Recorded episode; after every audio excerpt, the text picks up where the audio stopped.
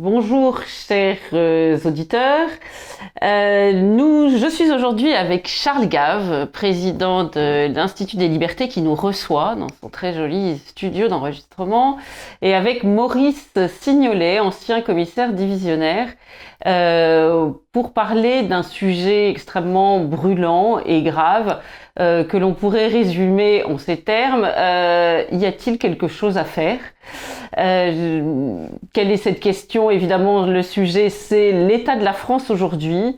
Euh, manifestation monstre en soutien à Dama Traoré alors que le confinement n'est pas terminé, émeute à Dijon entre bandes rivales, euh, mise en accusation permanente des, des, forces de l'ordre, y compris au sommet de l'État, euh, victimisation euh, dès que celles-ci cherchent à intervenir, comme l'a montré l'épisode euh, récemment de l'infirmière qui prétend avoir fait l'objet de, violences policières, et puis à chaque fois la réponse du gouvernement semble être même la même, toujours la même politique, la même stratégie, celle euh, du, pas en arrière euh, et du profil bas. Euh, alors la première question que je souhaitais poser euh, à mes deux interlocuteurs, c'est euh, comment en est-on arrivé là? Ah mais alors là, ayant vécu depuis 35 ou 40 ans en dehors de France, mon incompétence ne dispute que mon ignorance et je vais laisser le commissaire divisionnaire nous expliquer comment on, en est arrivé là, parce qu'il le sait certainement beaucoup mieux que moi. Hein. Comment on est, arrivé là? Oui, par contre, moi, euh, je suis resté 40 ans dans la police, et dont le dernier poste était à Aulnay-sous-Bois. Donc vous voyez que j'étais bien au cœur des problèmes. Euh, comment en est-on arrivé là?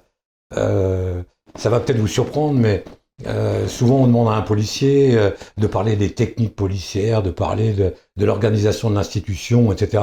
Alors qu'en fin de compte, c'est plus l'inverse qu'il faudrait lui demander. En fin de compte, c'est quelle vision philosophique il a quelque part de sa carrière.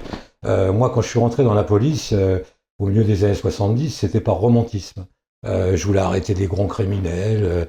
Hein, certainement, j'avais été influencé par la littérature. ou les westerns. ou les westerns, pourquoi pas. Mais enfin, j'ai pas été déçu. Hein, quand je suis rentré dans la police dans les années 70, on, on, courait après des Arsène Lupin, quoi, quelque part. Hein la, la, police se faisait à la Maigret, euh, dans un monde très discrétionnaire, en fin compte réservé à, à quelques truands notoires et, et, quelques policiers. On avait même notre, notre jargon à nous, euh, nos façons d'être, euh, etc., etc. On était, comme je disais souvent, euh, notre quotidien à nous, euh, euh, c'est l'extraordinaire des autres. Voilà. au fur et à mesure, les choses ont bien évolué. pour en arriver aujourd'hui à, une situation absolument cataclysmique quelque part. Et euh, si vous voulez, euh, je crois que c'est euh, Camus dans Les Justes qui disait, euh, qui faisait dire au, au maréchal Skouratov, le policier est au centre des choses. Oui, le policier est au centre des choses, mieux qu'au centre des choses, il est au cœur des hommes. Et aujourd'hui, puisqu'il semblerait que beaucoup de curseurs d'appréciation de la société ont disparu, la police est peut-être l'un des derniers curseurs utiles euh, pour mesurer, euh, euh, mesurer enfin la, la, société. Et cette société, est en totale déliquescence, totalement une déliquescence totale. Alors les les, raisons profondes, il faudrait là encore pour avoir une vision vraiment globale, il faudrait se permettre d'avoir une vraie réflexion philosophique. Vous voyez, euh, je crois que, enfin, je crois, je suis persuadé que l'homme est un être factice euh, euh, à la différence des autres êtres vivants sur Terre qui résument leur vie à, naître, se reproduire et, et mourir. Euh, L'homme, lui, euh, euh, par son anthropomorphisme, il se croit absolument au centre des choses et il s'invente des tas de besoins. Alors ces besoins, ils peuvent être domestiques ou des besoins de réflexion transcendante, etc., sur le, le, pourquoi, le comment, Dieu, par Dieu, etc.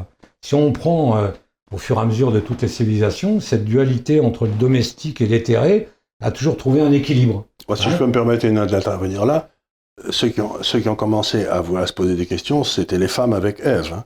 Oui. C'est pas les hommes qui ont commencé. Mais là, on avait trouvé la coupable. Là, on avait Alors, là, vous remontez très loin quand même, parce que il va falloir que cette émission dure très longtemps. Non, mais vous allez voir, vous allez voir. Enfin, je vais aller très vite, parce qu'il faut, à chaque fois, vous savez, 40 ans, ça m'a permis de réfléchir quand même. Et je veux surtout pas me laisser prendre au piège de, des techniques de l'instantané. Voilà, on, ça serait une erreur. Au fur et à mesure, le domestique et l'éthéré, on a réussi à, tout euh, corrélativement ben, avancer euh, avec des civilisations plus ou moins brillantes, etc. Avec le temps, on peut. La France, cette nation très littéraire, avait réussi à, jouer des deux, hein, entre l'inné et l'acquis, en se, trouvant euh, un développement économique et une éthique qui était très particulière et qui sublimait quand même la respectabilité, l'honorabilité, etc. Ces concepts-là ont disparu. Alors, ils ont disparu parce que justement, cette corrélation, cet équilibre qu'il y avait entre le domestique et l'éthéré a disparu. C'est-à-dire que d'un côté, euh, on croit aux vertus du domestique à outrance, hein, euh, euh, les, téléphones portables, l'intelligence artificielle, etc. Et de l'autre côté, l'éthique a totalement disparu pour laisser la place à l'extravagance, la dérision, la transgression. Il n'y a plus de réflexion, c'est la transgression. Donc il y a eu une inversion des valeurs. une inversion des valeurs totales ce que moi j'appelle la colucharisation de la société, euh, que certains philosophes appellent le procès de personnalisation, mais en fin de compte, ça, ça revient au même.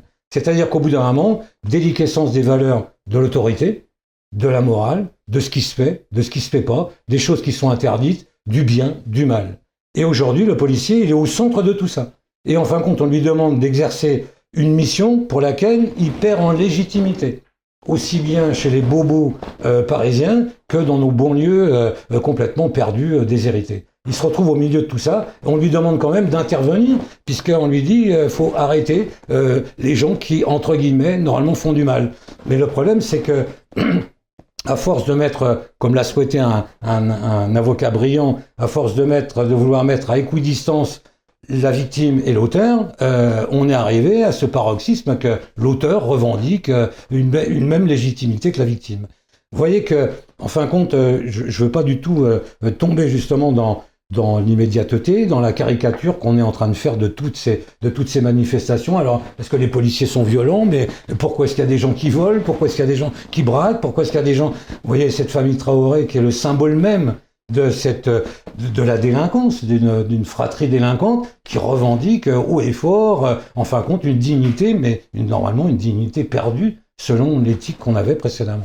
Mais est-ce que vous ne croyez pas que cette inversion des valeurs a infusé tellement fortement la société jusqu'au point de faire changer de, de, paradigme et de vision jusqu'à un relativisme tel qu'il n'y a peut-être pas d'autre solution. Et là, je m'adresse à vous deux que euh, euh, précisément bah, la politique de la cotère sur la jambe de bois, c'est-à-dire l'achat de la paix sociale, parce qu'il n'y a rien à faire. Alors, non seulement, vous voyez que le politique n'arrête pas de faire ça depuis 40 ans, et ça marche au, au lieu de poser les grands problèmes, mais au niveau de la réflexion, quand on voit le monde journalistique, qui est d'ailleurs euh, très pour, dire une liaison presque maritale avec le politique, hein, euh, on voit bien qu'il surfe sur la vague du tsunami.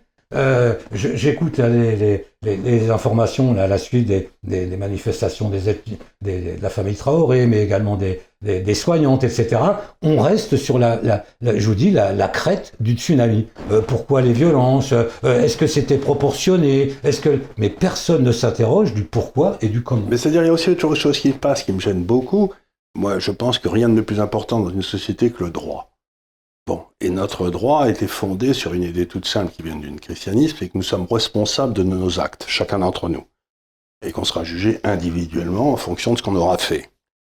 Mais cette conception du droit est complètement euh, celle des sociétés qui viennent du christianisme. Il y a les huit autres grandes civilisations dans le monde, de Huntington en particulier, le classement qu'il avait fait, qui sont toutes des civilisations où il y a une responsabilité collective. C'est-à-dire que ben, c'est la famille. S'il y a quelqu'un qui fait quelque chose de bien dans une famille, pas bien dans une famille, on liquide tous. On liquide toute la famille parce qu'ils auraient dû prévenir les autorités collectivement. Donc la responsabilité collective. Or, ce que je vois réapparaître avec terreur dans toutes ces manifestations, c'est la demande par les médias du retour de la responsabilité collective. C'est-à-dire, si vous êtes noir, vous, vous, devez avoir un traitement juridique. Si vous êtes jaune, vous devez avoir un autre traitement juridique. Et donc, on est en train de rompre ce, cette, l'essence même du droit qui est la responsabilité individuelle et on ne peut juger, on ne peut pas juger quelqu'un pour les fautes de ses ancêtres. Faut pas rigoler, quoi. Ça, ne se fait pas. Donc, je vois réapparaître cette, cette tendance qu'il y a eu dans toutes les civilisations de faire disparaître l'individu au profit de la tribu. Et une fois qu'on a fait ça, si vous dites, bon, l'homme blanc de 50 ans est essentiellement mauvais, il est mauvais dans son essence, ben, ça vous ouvre la porte à tous les génocides. Parce que s'il est mauvais dans son essence, bah, il faut le liquider. ce que je veux dire, euh, donc ce que j'essaye de dire, c'est que derrière ça, il y a un mouvement pour enlever la spécificité de notre société, qui est la responsabilité individuelle. Je me dresse tout droit et je dis, je suis responsable de ce que j'ai fait. Et ça, c'est ce que maintenant on n'accepte plus. C'est-à-dire que aujourd'hui, par exemple, euh, si vous êtes noir, vous êtes supposé être une victime et donc vous- on ne peut pas vous mettre en tôle. Et si un policier est blanc et qui euh, enfin, il attrape un, un- un malfaiteur noir, automatiquement il y aura présomption qu'il a utilisé la force pour mettre le. Donc, vous voyez ce que je veux dire, c'est que le fait qu'on soit blanc, policier, vous êtes C'est une quasiment. présomption de culpabilité. C'est une présomption de culpabilité. Et le fait que vous soyez noir est automatiquement une présomption d'innocence. Mais c'est complètement antinomique avec tout ce qu'a été notre civilisation. On est responsable, qu'on soit blanc ou noir, on s'en fout. Et c'est ça qui me, gêne le plus, moi, c'est cette détérioration du droit. La, la question que se posent euh, néanmoins un certain nombre de, de Français, parce qu'évidemment, qui cherchent une solution, euh, et quand je dis Français, euh, je pourrais dire d'Européens ou même d'Occidentaux, puisque c'est malgré tout un, un problème général qui nous vient du reste pour part euh, des, des États-Unis. Pas en Asie, hein. Exactement. Et, euh, et, et- et les Français se posent la question, euh, assistent à cela un peu euh, bras ballants et disent mais finalement que peut-on faire Euh, Rien. Alors euh, moi comme j'aime les, je crois que Charles Gave et Maurice Signolet, vous êtes comme moi, euh, vous n'aimez pas vous lamenter sur le passé et vous aimez euh, euh, construire. Euh, nous ne sommes pas ceux qui, comme les Black Blocs, qui détruisent ceux du grand soir, mais ceux du petit matin qui se retroussent les manches et qui construisent. Et concrètement, et même philosophiquement, mais en tout cas de façon positive, que faudrait-il réformer au premier chef? Un problème d'éducation Est-ce un problème d'information Est-ce un problème politique Euh, quel est votre avis? Alors, je vais peut-être commencer par Charles Gave et ensuite vous, Maurice Signolet. Qu'est-ce qu'il faut faire? Ben, C'est toujours la même chose. Il faut revenir à la, la phrase des Romains, vous savez, euh, dura lex, sed lex, la loi est dure, mais c'est la loi. C'est-à-dire que le verre était dans le fruit quand Mitterrand a dit lors d'une de ses interventions, euh, la force injuste de la loi. Si vous voulez, c'est quelque chose qu'un responsable ne peut pas dire. Parce que si la loi est injuste et que vous êtes responsable, vous devez la changer. Ça veut dire c'est qu'il y a quelque chose qui ne va pas. Et entre la force injuste de la loi et les imbécilités de Castagnère la semaine dernière, c'est la même chose. L'émotion qui est au-dessus L'émotion, de la règle juridique. L'émotion qui est au-dessus de la règle juridique. Donc, quelque part, il faut revenir à un monde où tout le monde comprend la loi, tout le monde comprend la règle juridique, elle est très simple et elle est très dure. Or, aujourd'hui, on fait passer, on arrive dans un système que les spécialistes appellent l'anomie, c'est-à-dire qu'il y a tellement de lois que plus personne n'y comprend rien et que plus personne ne les respecte. Donc, on a des dizaines et des dizaines de textes, alors qu'il suffirait d'un principe. Je veux dire, c'est, par exemple, les Suisses ont un code du travail qui fait 30 pages, les gens meurent pas de faim dans la rue, et les Français ont un code du travail qui fait 3000 pages. Et, ce que je veux dire par là, c'est que vous ne pouvez pas, si vous êtes un entrepreneur français, ne pas frauder, sans même le savoir. Mais à partir du moment où vous avez fraudé, bah, vous vous dites, je vais continuer. Vous voyez, vous avez... Ce que je veux dire par là, c'est la loi est tellement omniprésente, les règlements, etc., que ça vous amène à tourner la loi. Et vous ne faites plus la différence entre les principes importants et les principes qui ne le sont pas. Donc je crois qu'une grosse partie de cette déliquescence morale vient de la surabondance de décrets et de lois. Il faut simplifier. C'est, c'est- c'est la meilleure loi qui ait jamais été faite, c'était sur deux trucs, les dix commandements, quoi. C'était... euh, si vous, s'il y a une société qui suit les dix commandements, il n'y a pas beaucoup de problèmes. hein.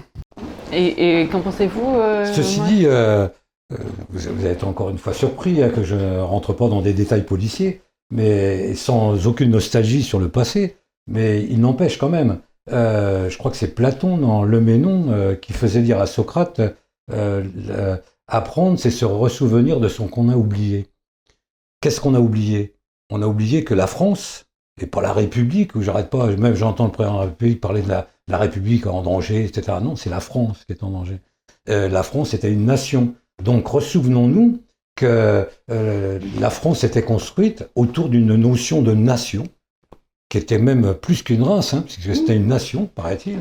Et euh, cette nation s'est construite par des, apports divers, hein, qui pouvaient être patoisants euh, ou venant de l'extérieur, mais avec un seul but, un destin commun, un horizon commun, qui passait par une assimilation et non pas une stratification des particularismes, des, tropismes divers, etc. Vous n'auriez pas ces problèmes-là en banlieue si chacun avait une grille de, lecture identique, comme on a eu pendant des siècles. Une grille de lecture identique. Mais si j'ose dire. C'est, si je veux dire, c'est ce que déjà vous avez. par exemple, l'immigration philippine ne cause aucun problème. L'immigration chinoise ne cause aucun problème. les petits Chinois arrivent, euh, une génération ou deux après, ils présentent Polytechnique. Vous voyez ce que je veux dire? C'est qu'eux, ils sont intégrés parfaitement, les Philippins pareil. Il y a une partie de l'immigration qui a un mal de chien à s'intégrer. Euh, et, c'est ça qui pose un problème, si vous voulez. C'est qu'on ne peut pas parler d'immigration en général. Il y a une partie de l'immigration qui pose un problème. Tout à fait. Mais je, récuse ce terme d'intégration. L'intégration, vous pouvez agréger un certain nombre de gens. Alors que l'assimilation, c'est tout à fait différent. L'assimilation, c'est assimiler une culture, des règles de vie, euh, des actions de vie. Et actuellement, c'est pas ce qui se passe dans certaines banlieues. On n'arrête pas de nous parler des territoires perdus de la République. Et d'ailleurs, cette immigration n'a pas transposé ce qui, se faisait dans leur, pays d'origine. Ils ont en fin créé quelque chose de très particulier, un mélange de délinquance, de, de, particularisme euh, presque tribaux, qui n'ont rien à voir ni avec le pays d'origine dont ils viennent, dont ils, ils n'ont gardé que quelques bribes, ni celle qui les a accueillis. Donc on s'aperçoit quelque part, le policier, à cet égard, doit être un, marqueur. J'allais dire, vous savez qu'en matière d'oncologie, de, cancérologie, euh, on fait passer des prises de sang tous les six mois et il y a des marqueurs. Eh bien, le policier, la police, c'est un marqueur pour dire votre société, est il y a un cancer quelque part. Il faut en prendre la mesure. Pour revenir un petit peu plus dans, mon passé policier, euh, quand j'arrêtais euh, un, délinquant il y a une trentaine d'années de ça, et qu'on allait faire une perquisition chez lui, la première chose qu'il nous demandait, la première chose, c'était retirez-moi les monotes pour les voisins. Et puis la famille, etc. Maintenant, c'est un titre de gloire. Alors maintenant, je peux vous dire que la perquisition, vous allez la faire à 6 heures du matin, avec leur aide, avec des gardiens de la paix qui gardent les voitures en bas, etc. Parce que vous avez une émeute dans les minutes qui suivent. Voilà on en est arrivé. C'est le simple constat. Alors, nous dire est-ce qu'il y a eu de la violence de. Non, c'est simplement que l'acceptation des valeurs communes a totalement disparu. Vous voyez que donc se limiter à un simple une simple interrogation sur les techniques policières, taser, pas taser, LBD, etc., mais tout ça c'est des conneries si je peux me permettre cette, cette expression, il faut revenir aux fondamentaux. Alors, on vient d'apprendre que à, Dijon, notamment, euh, le, c'est le magazine Marianne qui nous apprend ça. Euh, les deux factions en présence, les deux communautés, se sont, se seraient semble-t-il réconciliées en faisant une réunion de conciliation justement dans la mosquée sunnite qu'ils fréquentent en commun. Et c'est là qu'ils auraient trouvé à, signer un, traité de paix au moins, euh, comment dire, une virtuel, trêve. une trêve euh, peut-être, oui. Vous savez, dans le monde musulman, il n'y a pas de traité de paix. Il ne peut y avoir que des trêves. Alors une trêve, euh, est-ce que est-ce que finalement c'est un constat implicite que euh, là où la police euh, n'arrive plus à rétablir la paix, on va finalement charger d'autres institutions de le faire, comme peut-être cette mosquée? Peut-être que certains vont s'en offusquer de ça, mais je suis persuadé que certains vont trouver ça très bien. Qu'est-ce qu'on qu'est-ce qu'on fait dans nos banlieues depuis 40 ans? En, distribuant des postes de travailleurs sociaux, etc., etc. Mais on a fait exactement la même chose. Les mairies se sont rendues complices de ça pendant euh, un nombre d'années incalculable. Parce que justement, on cherchait la paix sociale. Mais parce que. On donnait de l'argent à l'imam local qu'il distribuait à des créatures qui ont travaillé dans l'administration. Vous savez, moi j'ai beaucoup travaillé en banlieue en, Seine-Saint-Denis, à Aubervilliers. Euh, euh, j'étais patron Aubervilliers, j'étais patron à Persan. là où il y a eu l'affaire Traoré, j'étais patron de Persan avant que ça passe en zone gendarmerie. Et été patron également à, à Aulnay-sous-Bois. J'ai bien connu l'intervention de, des municipalités. Quand j'étais à Aubervilliers, j'avais un maire qui considérait que le vol, c'était de la réappropriation populaire. Quand on arrêtait quelqu'un, euh, c'était un communiste extraordinaire que j'adorais, un, homme, un, philosophe extraordinaire, ancien ministre de la Santé, mais qui avait jamais été médecin de sa vie. Mais quand je mettais des gens en garde à vue, il venait pour les faire libérer au commissariat. Parce qu'il disait, c'est des gens très bien. Quand j'étais après à Aulnay-sous-Bois, mais c'était exactement pareil, la municipalité distribuait énormément de postes Hein, D'ailleurs, je crois que dans l'affaire Théo, euh, euh, sans vouloir m'avancer, euh, je crois que beaucoup dans sa fratrie avaient des postes, des emplois à la mairie d'Aulnay-sous-Bois, ou tout du moins avaient créé une association qui était subventionnée. On s'é- on s'étonne de ce qui se passe à, à Dijon, mais c'est ce qui se passe depuis 40 ans partout. Mais ça devrait alerter, mais d'une manière... Je, ne comprends pas que les journalistes ne sautent pas sur leur micro. En disant mais où est l'État? Mais est-ce que vous ne croyez pas, euh, Charles Gave, que en réalité tout le monde le sait, euh, puisque c'est bien ce qu'avait dit euh, Gérard Collomb quand il avait dit, c'était là un constat qu'il a fait. Peut-être une des raisons pour lesquelles il est parti. Exactement, nous vivons actuellement euh, côte à côte et euh, j'espère, euh, enfin, il, il craignait que ce soit bientôt face à face, et c'est peut-être ce que Christophe Castaner dira en partant, mais euh, avec un constat d'impuissance, et ce constat d'impuissance conduit à laisser faire. Vous, vous pensez qu'on peut encore faire quelque chose? Bah, écoutez, c'est ce que j'ai expliqué dans une réunion précédente. Euh, la quasi-totalité des phénomènes sociaux sont distribués selon quelque chose qui s'appelle la loi de Pareto. La loi de Pareto, c'est de dire que, par exemple, 4 euh, 20 80% des biens sont détenus par 20% des gens. Ou bien 80% des accidents de la route sont faits par 20% des conducteurs. Ou 80% de l'alcool en France est bu par 20% des, ivrognes. Donc c'est une loi comme. Donc je suis absolument persuadé que nous sommes en France dans une situation qui ressemble pas mal à celle de New York à la fin des années 70, quand Giuliani est arrivé, où Harlem était un endroit où vous ne pouviez pas mettre les pieds sans vous faire égorger. quoi. C'était absolument effrayant. Et puis, il y a un pouvoir politique fort qui est arrivé avec Giuliani, et qui a décidé de liquider les 10 ou 15% de pommes pourries, enfin de les mettre en tôle, et à la demande de toutes les mères noires. Parce que ces 10 ou 15% qui étaient des espèces de fous de 18 ans, etc., empêcher tout le monde de vivre normalement, de se développer, d'étudier, etc. Et donc, je ne vois pas pourquoi. Je suis sûr que l'État français a dans ses fiches, parce que la police est bien faite, les noms de ces 15 ou 20% qui gâchent la vie de tout le monde. Et déjà, on s'en occuperait que de ces 15% là. Mais d'après ce qu'on me dit dans la police aussi, c'est que tout le monde connaît leur nom, mais on a reçu des instructions de ne pas les toucher.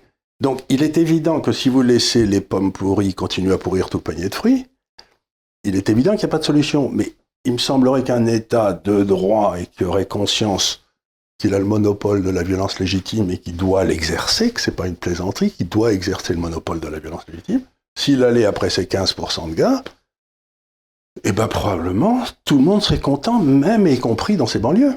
Je veux dire, c'est que ces banlieues sont sous la coupe réglée d'une minorité violente. Et que le rôle de l'État, en principe, c'est d'éliminer les minorités violentes. Mais je ne sais pas pourquoi, on ne veut pas le faire. Mais la question que je me pose, c'est pourquoi n'y a-t-il pas une décision politique, puisque ça a été fait à New York, ça a été fait dans des tas de villes, il n'y a pas de raison qu'on n'y arrive pas. Qu'est-ce que vous en pensez? Oui, je, suis d'autant plus surpris que euh, au, moment de ces, de ces manifestations euh, pro-Traoré, euh, l'État aurait dû dire Mais je comprends parfaitement votre désespérance. Euh, comment s'appelle-t-elle Adama Euh, la- la Assa. jeune- ah, ouais.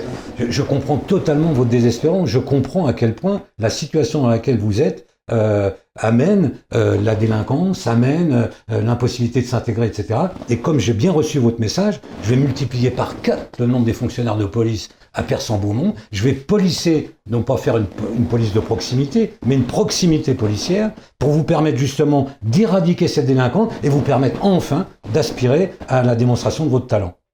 Et c'est pas ce qui se passe. Au contraire, on va dire, la police devrait mesurer, etc. Mais la police, ça n'est qu'un instrument, c'est tout.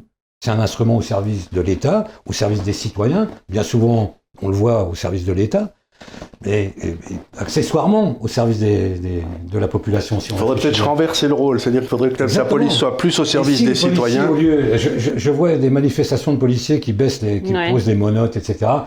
Je, je- je- je ne crains qu'une chose, sincèrement, c'est qu'ils acceptent une revalorisation de salaire. Si jamais on dérive à ça, c'est la fin pour moi de la police. Parce qu'on les aura achetés. Mais bien sûr, si les policiers, au moment des Gilets jaunes, avaient posé leur casque en disant c'est un problème politique, régler ça politiquement, c'est-à-dire retourner aux urnes, on n'en serait peut-être pas là. C'est là qu'ils auraient dû se mettre à genoux. Personnellement, peut-être pas à genoux, parce que c'est pas. C'est à pas- genoux parce qu'ils étaient c'est dans pas le une situation que, que, je, que je préfère. Mais simplement dire, attendez, c'est un problème politique, ça. C'est pas un problème policier. On a fait jouer un rôle là aux policiers euh, euh, très particulier. Et je pense qu'aujourd'hui, ils le payent. Quelque part, ils le payent. Mais du reste, je pense que c'est pour ça, je ne sais pas ce que, si vous partagez cet avis, qu'ils en veulent énormément à Christophe Castaner aujourd'hui, policiers ou forces de l'ordre de façon générale, parce qu'ils ont été amenés finalement à faire le sale boulot, le boulot ingrat, et, et, et, parce qu'il y a eu celui-là, mais il y a eu aussi celui pendant le confinement qui ne les a pas rendus très populaires, hein, où ils ont fait, quand même visé la population avec des consignes pas toujours un peu ubuesques et pas toujours très claires, euh, qui les a conduits à, à être, euh, peu, à être la risée des uns et, et à faire l'indignation des autres. Et aujourd'hui, il se voit lâché. Euh, et vous pensez qu'il pourrait euh, rentrer euh, dans le rang et se laisser acheter par Je- une je augmentation de Je vous ai dit, c'est ma crainte. Mais en plus, comment vous dire, pour revenir à, à tout l'exposé philosophique que j'ai fait tout à l'heure, euh, dans une société apaisée où tout le monde a un, un projet commun, euh, l'autorité euh, ne s'exprime pas, elle s'affiche. Point la ligne. Hein, dans, moi, j'ai connu une époque, un gardien de la paix qui a un képi, une cravate, etc. Au loin, euh, vous avez ce que j'ai mes papiers, etc. On faisait attention. Si on disait que c'était la peur du gendarme, c'était le début de la sagesse. Aujourd'hui, c'est plus le cas. Comme justement euh, tout ça a totalement éclaté, que on considère que l'État c'est une sorte de guichet, mais non pas la représentation de la nation. eh Ben lorsque l'autorité représentée par les policiers ou les gendarmes doit s'exprimer, elle va être violente en- et parfois maladroite. C'est-à-dire qu'on arrive dans une, situation que je trouve complètement insensée, c'est-à-dire que toutes les violences deviennent légitimes, sauf celle de l'État. C'est quand même un renversement philosophique, mais incroyable, parce que le- le- toutes ces civilisations ont été bâties sur le seul qui a le monopole de la violence légitime, c'est l'État. Et aujourd'hui, dès que l'État exerce sa violence, tout le monde pousse des cris. Et s'il y a des groupuscules qui exercent la violence, tout le monde trouve qu'ils ont bien raison. Non, mais ça va pas, quoi. On est en pleine folie. Mais est-ce que la France ne se partage pas finalement entre euh, une partie congrue, une minorité, disons cela au moins pour, euh, pour nous rassurer, euh, qui euh, exerce une certaine violence fort de cette impunité, et puis une autre France, peut-être majoritaire, silencieuse, euh, réprobatrice, mais qui pense que il n'y a pas grand-chose à faire et qui se dit que peut-être qu'un pouvoir trop fort, au contraire, compromettrait cette paix sociale, puisque ou avec des mesures trop, comment dire, autoritaires ou, trop crois- volontaires, parce que finalement certains disent si Macron a été élu, c'est parce qu'une partie de ses électeurs euh, avait peur du chaos. Or, nous, le chaos, nous y sommes. Bah, si vous voulez, je crois que la réponse est fournie par l'Italie. En Italie, vous aviez donc les partisans de la gentillesse, et puis euh, Salvini qui était plutôt partisan De la fermeté de la fermeté. Et, les Italiens euh, ont plutôt voté pour Salvini, et puis ils attendent avec impatience que l'espèce de coalition malfam- mal, malfagotée qui gouverne aujourd'hui tombe, etc., pour pouvoir le élire. Bon. Et élire les gens qui pensent comme lui. Donc je crois que le drame de la France, c'est que la France silencieuse dont vous parlez, ça fait à peu près 50 ans qu'on ne lui offre pas de possibilité électorale. C'est-à-dire que que vous votiez pour Fabius ou que vous votiez pour Jospin ou que vous votiez pour euh, Juppé, vous aviez toujours la même politique. C'est-à-dire que le vrai drame de la France, c'est que la droite a trahi la nation et la gauche a trahi le peuple, et du coup le peuple se retrouve avec personne pour qui voter. Et c'est ça le, vide extraordinaire qui existe en France. Aux dernières élections législatives après l'élection de Macron, il n'y a même pas eu la moitié de la population qui est allée voter. C'était sans exemple dans l'histoire. C'est-à-dire qu'ils se, se disent, il y a une espèce de classe qui monopolise le pouvoir, qui porte ces valeurs qui ne sont pas les nôtres, mais on peut rien y changer. Et donc, je vais mettre un gilet jaune et je vais aller gueuler dans la rue, ou je vais rien faire. Mais je veux dire par là, c'est qu'on a brisé la façon pour le peuple de s'exprimer. Donc il n'y a le, le peuple ne croit plus euh, en la démocratie finalement. et et- les politiciens et les médias sont détestés comme jamais dans l'histoire. Alors, je, je crois qu'il y a aussi un concept qui, qui vous tient à cœur et qui est une piste intéressante de réflexion euh, et qui a été bah, énormément exploré aux États-Unis, c'est celle de l'État profond. Vous considérez qu'il y a un État profond en France? Alors on a fait une émission là-dessus en- justement avec quelques amis sur l'état profond en France. Il y a un état profond en France. euh, il y a toujours eu un état profond en France, mais quelque part pendant des, pendant longtemps en tout cas, il y avait l'état profond des hauts fonctionnaires qui était ce que j'appelais les moines soldats, qui avaient une espèce de vous parliez de Guillaume, c'était pas un rigolo. C'était, ils étaient une espèce de, de la colonne vertébrale de l'État. Mais ce qui s'est passé depuis Giscard, c'est que ces, ces moines soldats sont devenus des affairistes. Et donc, on a eu une. La, France a toujours eu un État profond, mais il était intransigeant. Il servait, maintenant il se sert, si je dois. Voilà. Et donc maintenant, on a un État profond qui a les mêmes privilèges, mais qui ne les mérite plus. Et donc, c'est ça aussi que la population ressent très fortement. C'est un vrai problème.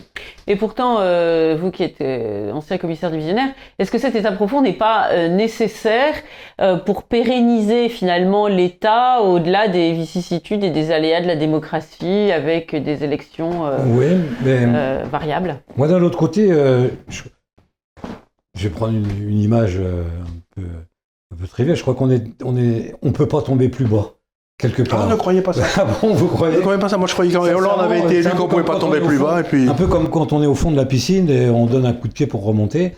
Euh, tous les éléments du diagnostic sont là. Euh, tout le monde le sait. C'est quand même invraisemblable. Alors, on surfe parce que personne ne veut reconnaître qu'on s'est trompé. Il y a aussi tout cet intelligentsia depuis euh, longtemps qui a fait l'apologie de la transgression. Devrait dire, on s'est trompé. Parce qu'on n'a pas donné, on s'est peut-être fait plaisir à nous, mais on n'a pas donné la chance. Vous savez, euh, quand j'étais dans ces banlieues, j'ai fait beaucoup de services d'ordre de nuit, je prenais beaucoup de, cailloux sur la tête, etc. Et euh, j'avais jamais de haine, moi. Je me disais, mais quel désastre Qu'est-ce qu'on en a fait? Si certains, euh, 68 euh, arts, hein, se disaient, en fin de compte, on s'est fait plaisir à nous, mais on a fait beaucoup de dégâts. Parce qu'en fin de compte, on n'a pas permis à cette population-là de révéler ses talents, puisqu'on a détruit cette socialisation un peu disciplinée qui permettait quand même de révéler les talents. Donc tous les éléments du diagnostic qui sont là. Moi je suis plutôt optimiste. Hein. Je me dis, euh, on pourra. Il y a un boulevard qui s'ouvre devant nous.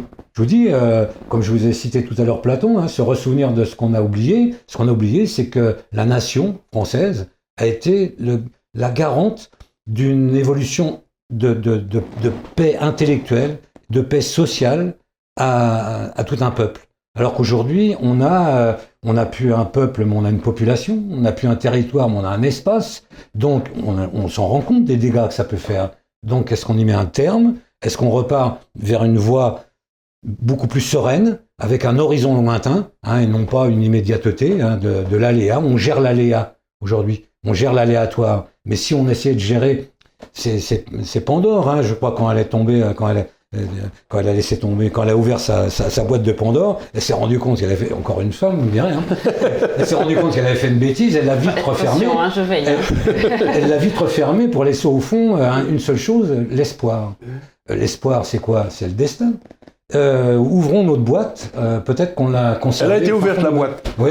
Mais il faut aller retrouver l'espoir au fond. Voilà, il faut aller retrouver l'espoir. Alors je dirais que vous avez plutôt l'espérance que l'espoir, qui est un espoir réaliste. Oui, voilà, l'espérance c'est une vertu théologale, c'est très important. On en parlait, on en parlait tout à l'heure euh, dans un précédent entretien, où justement on voit ces initiatives raisonnées, intellectuelles, philosophiques, donc politiques, euh, de gens qui se disent mais après tout euh, la souveraineté euh, c'était pas si mal que ça. C'est le truc d'Onfray. La nation c'était pas si mal que ça. le peuple était peut-être un peu plus représenté. L'assimilation ben, disciplinée, ben, ça permettait à tout le monde de se comprendre parce qu'on parlait la même langue, euh, on avait les mêmes rites de courtoisie, de politesse. Je citais l'autre jour euh, Barbet de, de euh, lorsque la politesse existait, on pouvait se permettre l'impertinence. Euh, oui, mais lorsque la politesse existait. Bah, le savoir-vivre, c'était nos mœurs. Exactement. Ben, on se rend compte que la diversité, la diversité, ben, c'est en fin de compte l'éloignement. Et que mm. le vivre ensemble, ça n'existe pas. Mm. C'est impossible. La stratification des différences n'amène que de la stratification de différences. C'est tout. Et la guerre civile. Donc vous voyez que après toute une carrière de policier euh, divers et variés, puisque moi j'étais à la brigade criminelle, j'étais au STUB, j'étais à l'antiterrorisme, j'étais même au vol d'objets d'art, ouais, ça m'a passionné. Et puis j'ai fait beaucoup de sécurité publique aussi. Vous en avez gardé quelques-uns pour vous, j'espère. Oui, oui, tout à fait. j'ai surtout appris à, apprécier, à apprécier l'art. Et hum, c'est extraordinaire, l'art. Voilà quelque chose par contre qui n'a pas de frontières, paraît-il. Mais euh, ça m'a permis d'avoir quand même une réflexion au bout de 40 ans euh, sur le devenir. Hein, je pourrais euh, devenir un peu euh, humanophobe. Je peux encore le revendiquer, ça, parce que pour l'instant, ça n'a pas l'air d'être euh, encore réprimé. D'autres phobies sont réprimées, mais l'humanophobie, pour l'instant, c'est pas encore dans les textes de loi. J'aurais pu devenir humanophobe, hein, me retirer dans la campagne et dire terminé, ça m'intéresse plus. Et quelque part, j'ai vu ces derniers temps que ben, il y avait une convergence quand même de gens qui se disaient, mais après tout, euh, il y a peut-être une issue quand même. Tout n'est pas cette perdu. Issue, et cette issue, si on regarde derrière, ben, elle a déjà existé. Donc, le- si je résume, et pour euh, ne pas désespérer ceux qui nous regardent et nous écoutent, euh, il y a donc euh, encore un espoir, au moins une espérance. C'est une question de D'accord. volonté. De Nous volonté. n'avons pas atteint le point de non-retour. Non, on est- il y faut que, on ait- que des gens arrivent au pouvoir, qui ait la volonté, qui ait un but précis, qui ait une volonté de faire, et pas de durer. Il faut, il faut, il faut des gens qui. euh, c'est ce que disait quelque part Madame Thatcher. J'ai vécu en Angleterre pendant les, pendant les années Thatcher. Elle disait Je ne suis pas un gouvernement de consensus, je suis un gouvernement de conviction. C'est-à-dire, ce que je voudrais, c'est qu'on ait quelqu'un à la tête de l'État qui dise Je vais remettre de l'ordre dans les banlieues. C'est le contraire du en même temps, ce que vous me dites là. Exactement. En même temps, si vous voulez, c'est complètement inhumain, puisque, comme le disait le Christ, que votre oui soit un oui, que votre non soit un non, tout le reste vient du malin. Et donc, je crois qu'aujourd'hui, ben, on est gouverné par le malin. Ça paraît idiot pour un. Le malin qui donne l'impression d'être intelligent. Oui. Euh, je me méfie énormément des gens intelligents. Vous voyez Oh, vous avez Euh, raison. Ouais. Je crois que c'est le peintre euh, Georges Braque qui disait lorsque l'intelligence fait défaut, il faut faire appel au talent. Euh, trouvons des gens de talent. Parce que le talent, c'est la combinaison euh, du domestique et de l'éthéré. Et c'est les gens qui savent euh, vous porter vers le chemin. Euh, donc les gens intelligents, les gens de l'à peu près du en même temps, vous voyez, euh, qui manient la thèse et l'an- et l'antithèse euh, savamment, sincèrement, je m'en méfie. Euh, je préférerais voir émaner quelqu'un de talent. C'est la chauve-souris de la fable de La Fontaine. Voilà. Et le, le- euh, donc du talent, de l'espérance, de la Mhm. volonté politique, et puis euh, pour peut-être pour conclure cette émission, retrouver le fil, avoir le courage de retrouver le fil, puisque nous sommes dans le. Vous avez dit que nous ne savons plus ce que c'est que la- l'assimilation, nos mœurs communes. Donc euh, regarder en arrière, ce n'est pas non plus euh, un gros mot, pas une grossièreté. Le fil de notre histoire. 2000 ans. Le fil de notre histoire. Vous savez ce que j'aime bien? Il y avait une pensée que j'aimais beaucoup. C'est, disait, euh, je l'ai lu récemment, c'était euh, Victor Hugo qui disait euh, Voltaire se brise sur Jeanne d'Arc. C'est une belle formule, ça. Tout à fait. C'est beau. C'est beau parce que c'est exactement ça. Si vous voulez, l'espèce d'esprit ricaneur ne peut pas expliquer Jeanne d'Arc. Écoutez, ça me paraît un bon mot de la fin. Merci. Merci à vous. Merci.